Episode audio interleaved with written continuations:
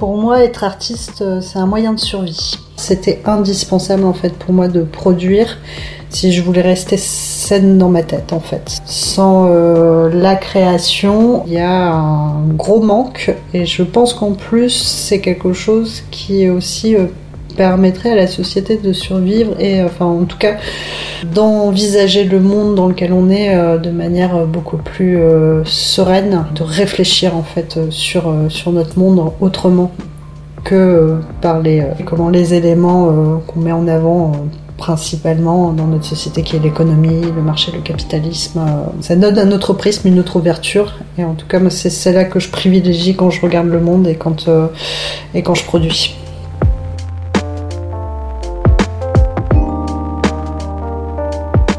Vous écoutez Cube Rouge, le podcast entretien où des plasticiennes contemporaines nous livrent le récit de moments clés de leur parcours de créatrice. Je suis Isabelle de Maison Rouge. Je suis critique d'art, commissaire d'exposition indépendante, historienne de l'art et autrice. En tant que femme, je m'intéresse aussi à la position des femmes artistes dans l'histoire de l'art et aux questions qu'on ne leur pose pas assez. Comment poursuit-on sa route dans le monde de l'art et réussit-on à montrer son travail et le faire accepter? Comment vit-on de son art? Comment parvient-on à exister en tant que créatrice? L'artiste avec laquelle je discute aujourd'hui est Milena Massardier. Elle est née en 1986 et originaire du nord de la France. Milena Massardier utilise différents médiums comme la céramique, la vidéo, le dessin ou encore la broderie. Sa production artistique trouve son origine dans le cinéma de genre et particulièrement les films d'horreur. Elle travaille sur le corps et de manière spécifique sur le féminin, auquel elle s'attache à déconstruire les formes iconiques en mixant les attributs symboliques de l'histoire de l'art et de la culture populaire. Elle part d'une banque de données d'images qui tire ses références à des espaces où la femme ne se trouve pas cantonnée à des rôles classiques et stéréotypés, et elle s'approprie ces archétypes pour en donner un point de vue féminin, et propose ainsi une nouvelle lecture, et souvent en les inversant. Elle ne garde que les éléments qui représentent le pouvoir pour les attribuer aux femmes qui en sont habituellement dépourvues.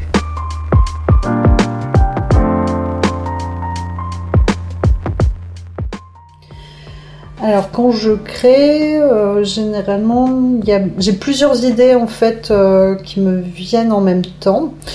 Donc c'est vrai que j'ai des thématiques euh, qui sont, euh, qui sont qui se croisent entre elles, euh, le travail sur le sur le corps, sur le corps féminin, le rapport au cinéma.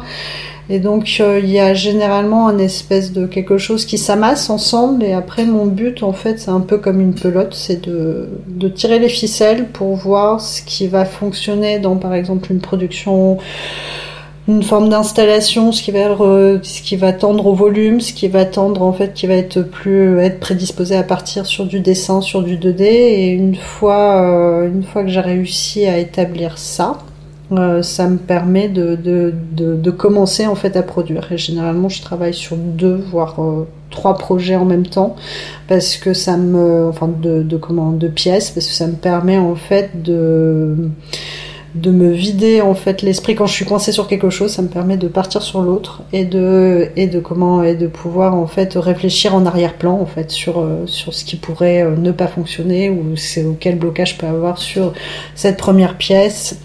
Et généralement tout se nourrit en fait. C'est aussi ça, comme tout dialogue entre eux de manière un peu éclatée ça m'ouvre euh, ça m'ouvre des perspectives des fois que je vais pas euh, que je vais pas avoir si je me focalise sur un seul projet en fait. Donc ce processus créatif, il part aussi de recherches que tu vas mener par toi-même, euh, qui sont des recherches sur des thématiques, et ensuite comment tu vas réussir à les mettre en forme?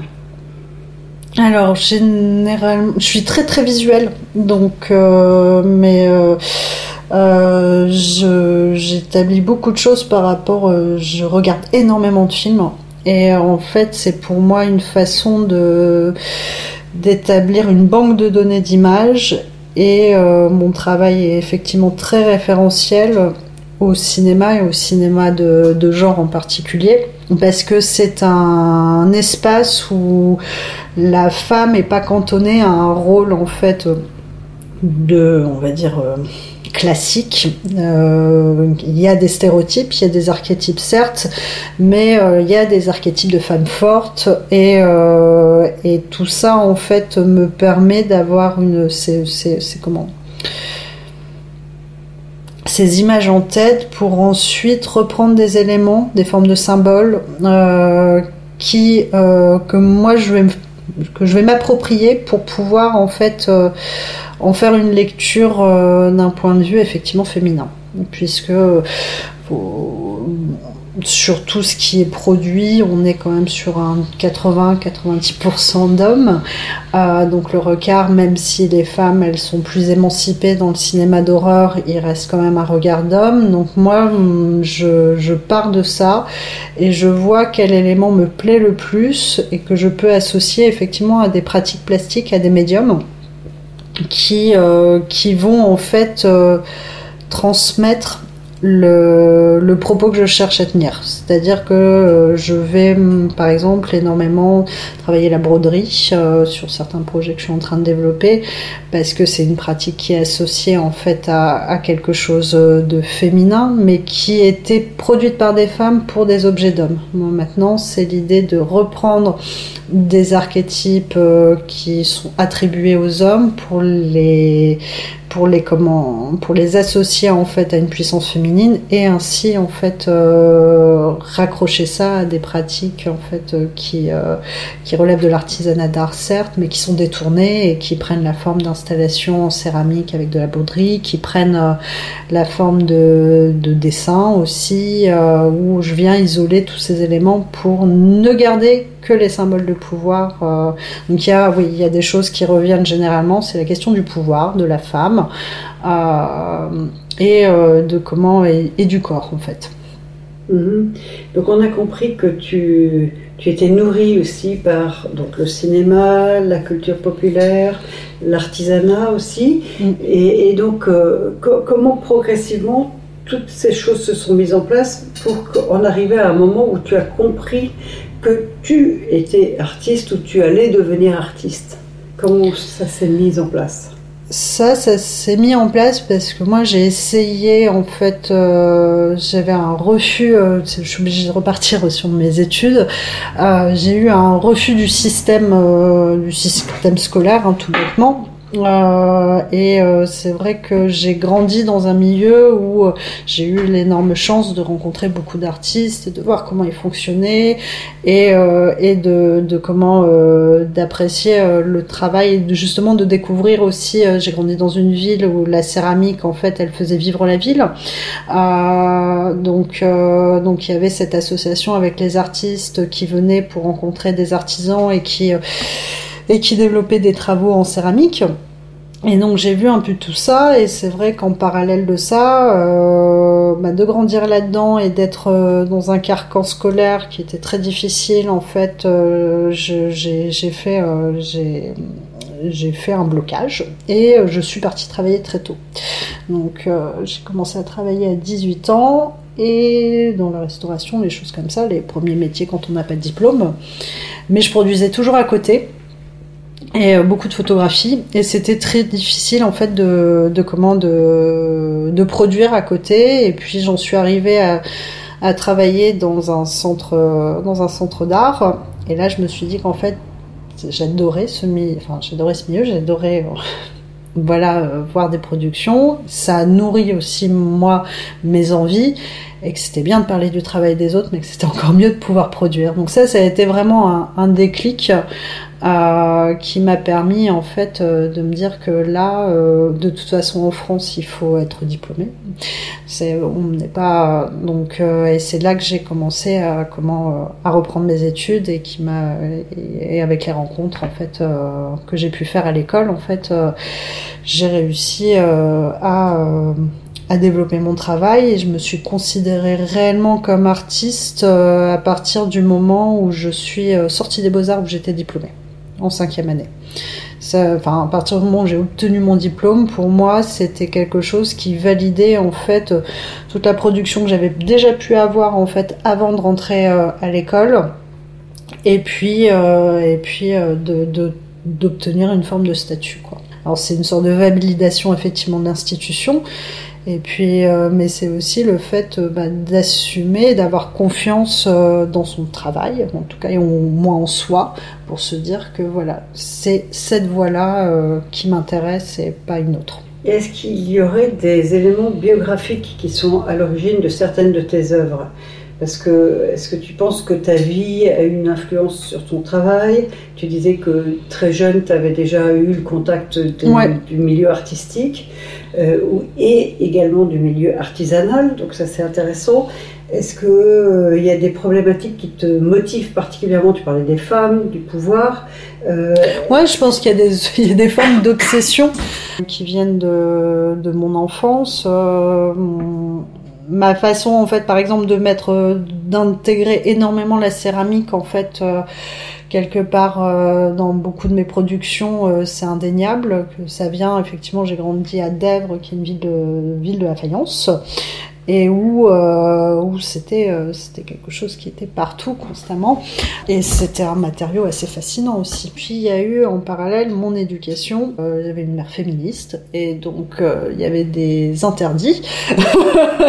il y avait des interdits, Disney faisait partie des interdits. Je me suis battue pour avoir euh, ma cassette de la petite sirène. Ça paraît bénin, mais de ça ça crée une espèce d'obsession sur les corps, pareil les Barbies, j'avais pas le droit aux blondes, j'avais le droit j'ai fini par obtenir les brunes, mais euh, à, force de, beaucoup de, demandes.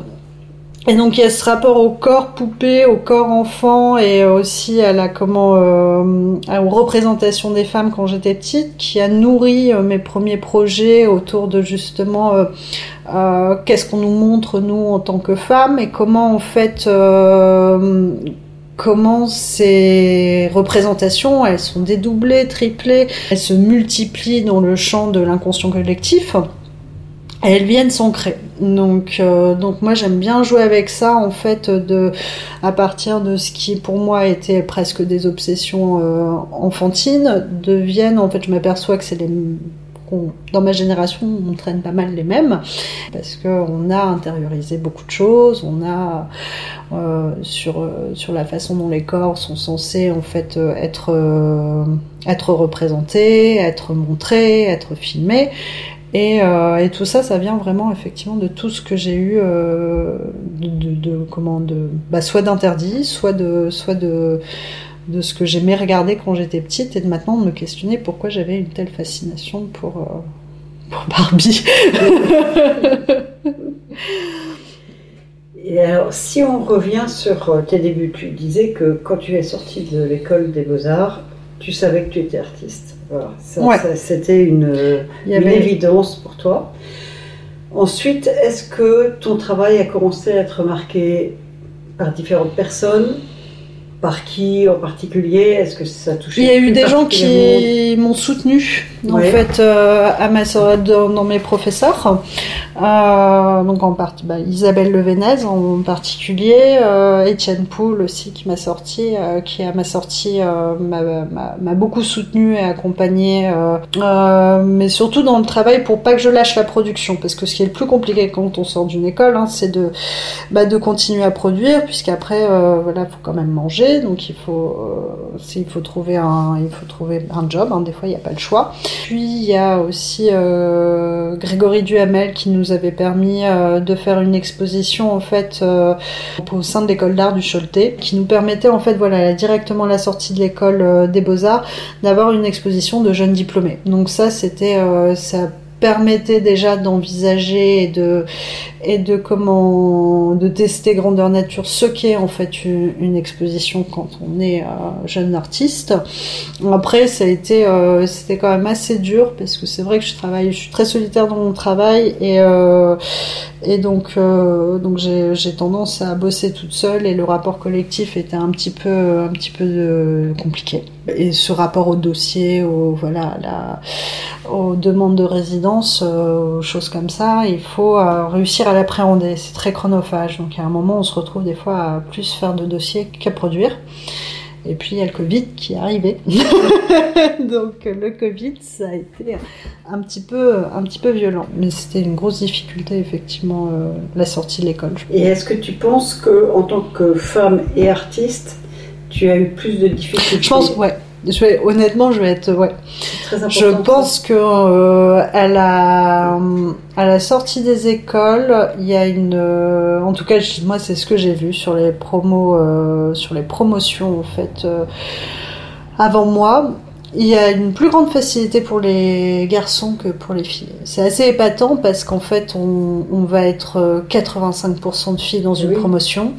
Et, euh, et très peu en fait euh, vont devenir artistes. Et quand euh, dans cette promotion on- il y a des artistes qui sortent et ben généralement c'est assez masculin. Mais je pense que ça c'est sociologique. C'est-à-dire qu'ils ont plus facilement confiance en eux plus facilement de capacité à se mettre en avant. Mais c'est de manière inconsciente. Quand je dis se mettre en avant c'est pas péjoratif mais à aller vers les gens et à parler de son travail et à assumer son travail.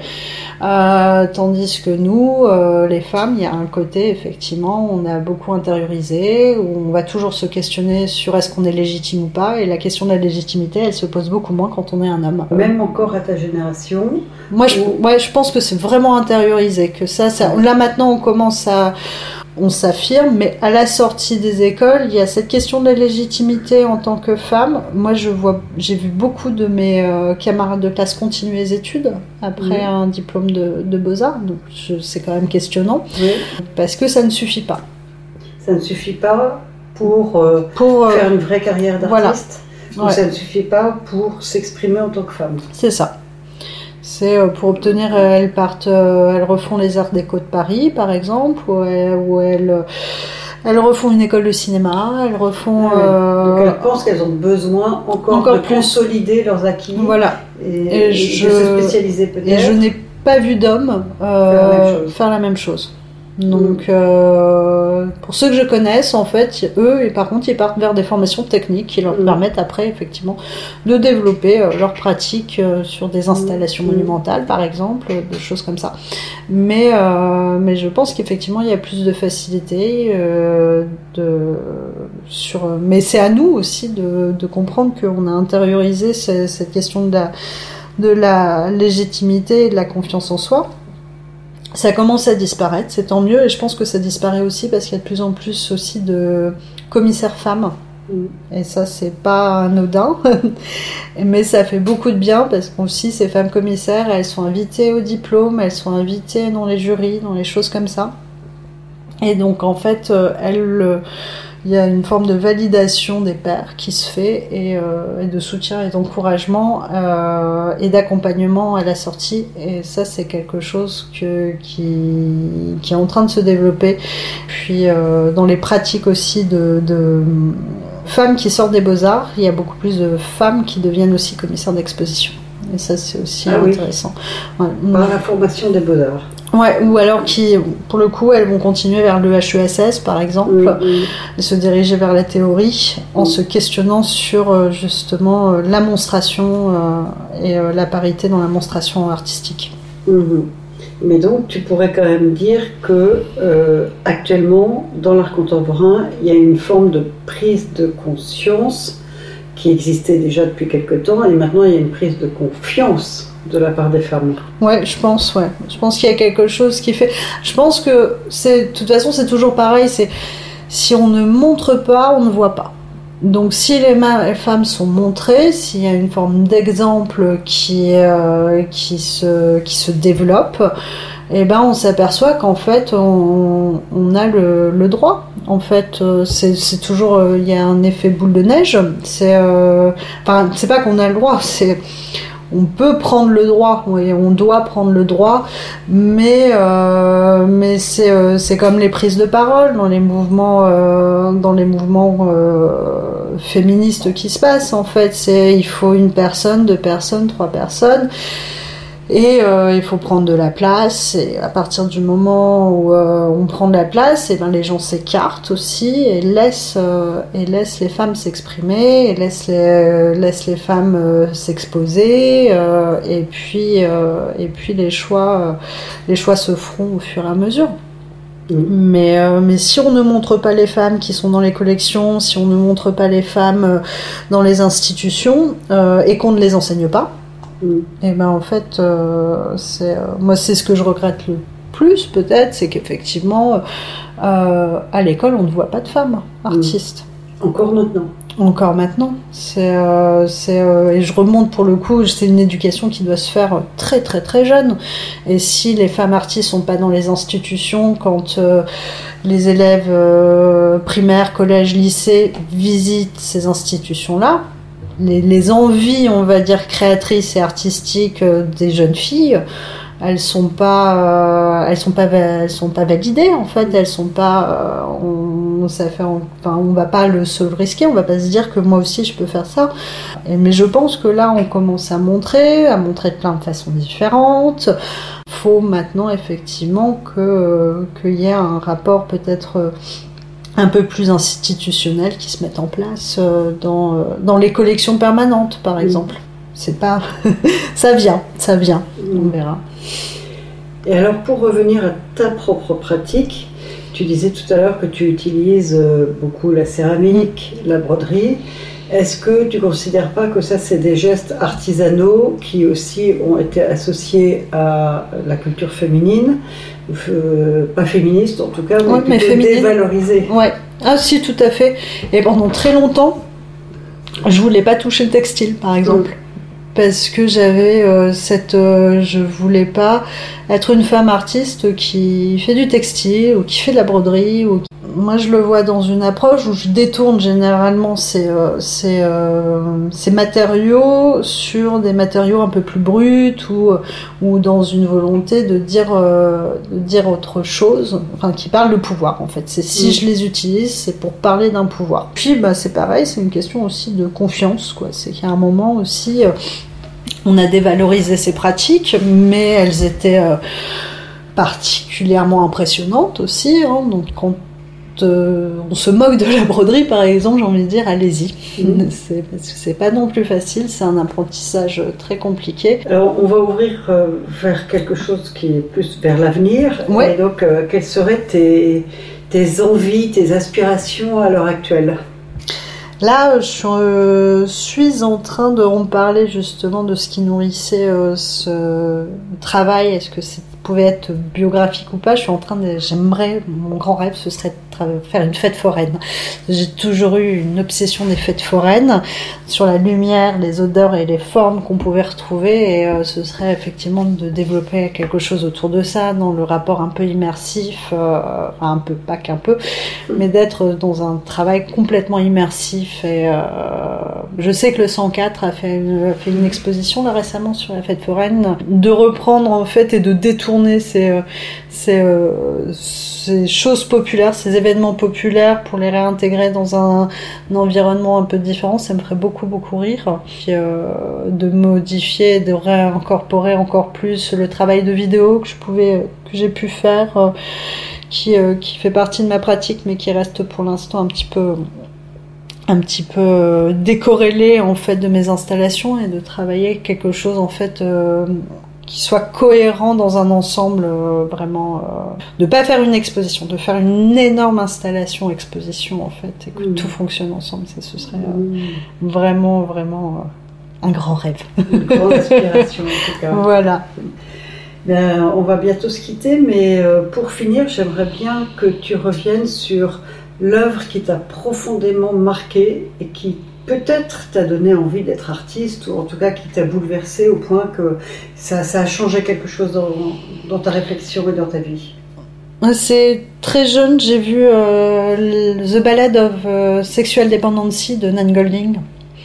et, et j'avais pas le droit de passer le rideau noir et derrière lequel était diffusé son diaporama. Et ça m'a ouvert sur un monde, alors certes violent, euh, dans le rapport euh, au sexe, euh, à la drogue et tout ça. enfin, comme elle cache rien, en fait, il y a tout, quoi. Et c'était juste dingue de dingue de folie, de gens différents, de gens euh, parce que bon, j'ai grandi euh, même si euh, j'avais une certaine ouverture sur le monde, j'avais jamais vu de drag queen, j'avais jamais vu de, gens qui faisaient la fête à New York et de me dire waouh, on peut faire ça en étant artiste. C'est vrai que la vie peut être une œuvre d'art qu'on met en scène et, et tout en étant tout en étant indépendant quoi. Euh, c'était euh, c'était dingue. Et ça ça m'a extrêmement marqué. J'ai toujours euh, gardé Nan Golding comme une espèce de, point de référence en fait sur même si c'est très très différent parce que moi je suis très cinématographique et fictionnelle il y a quelque chose chez elle qui qui me parle énormément en fait dans la narration et dans la dans la dans la photographie en fait d'art. Euh, c'était ça. Que ta vie puisse être une photographie d'art, moi, ça m'avait, euh, ça m'avait juste estomaqué. Bien, Milena Massardier, merci beaucoup. Merci à vous.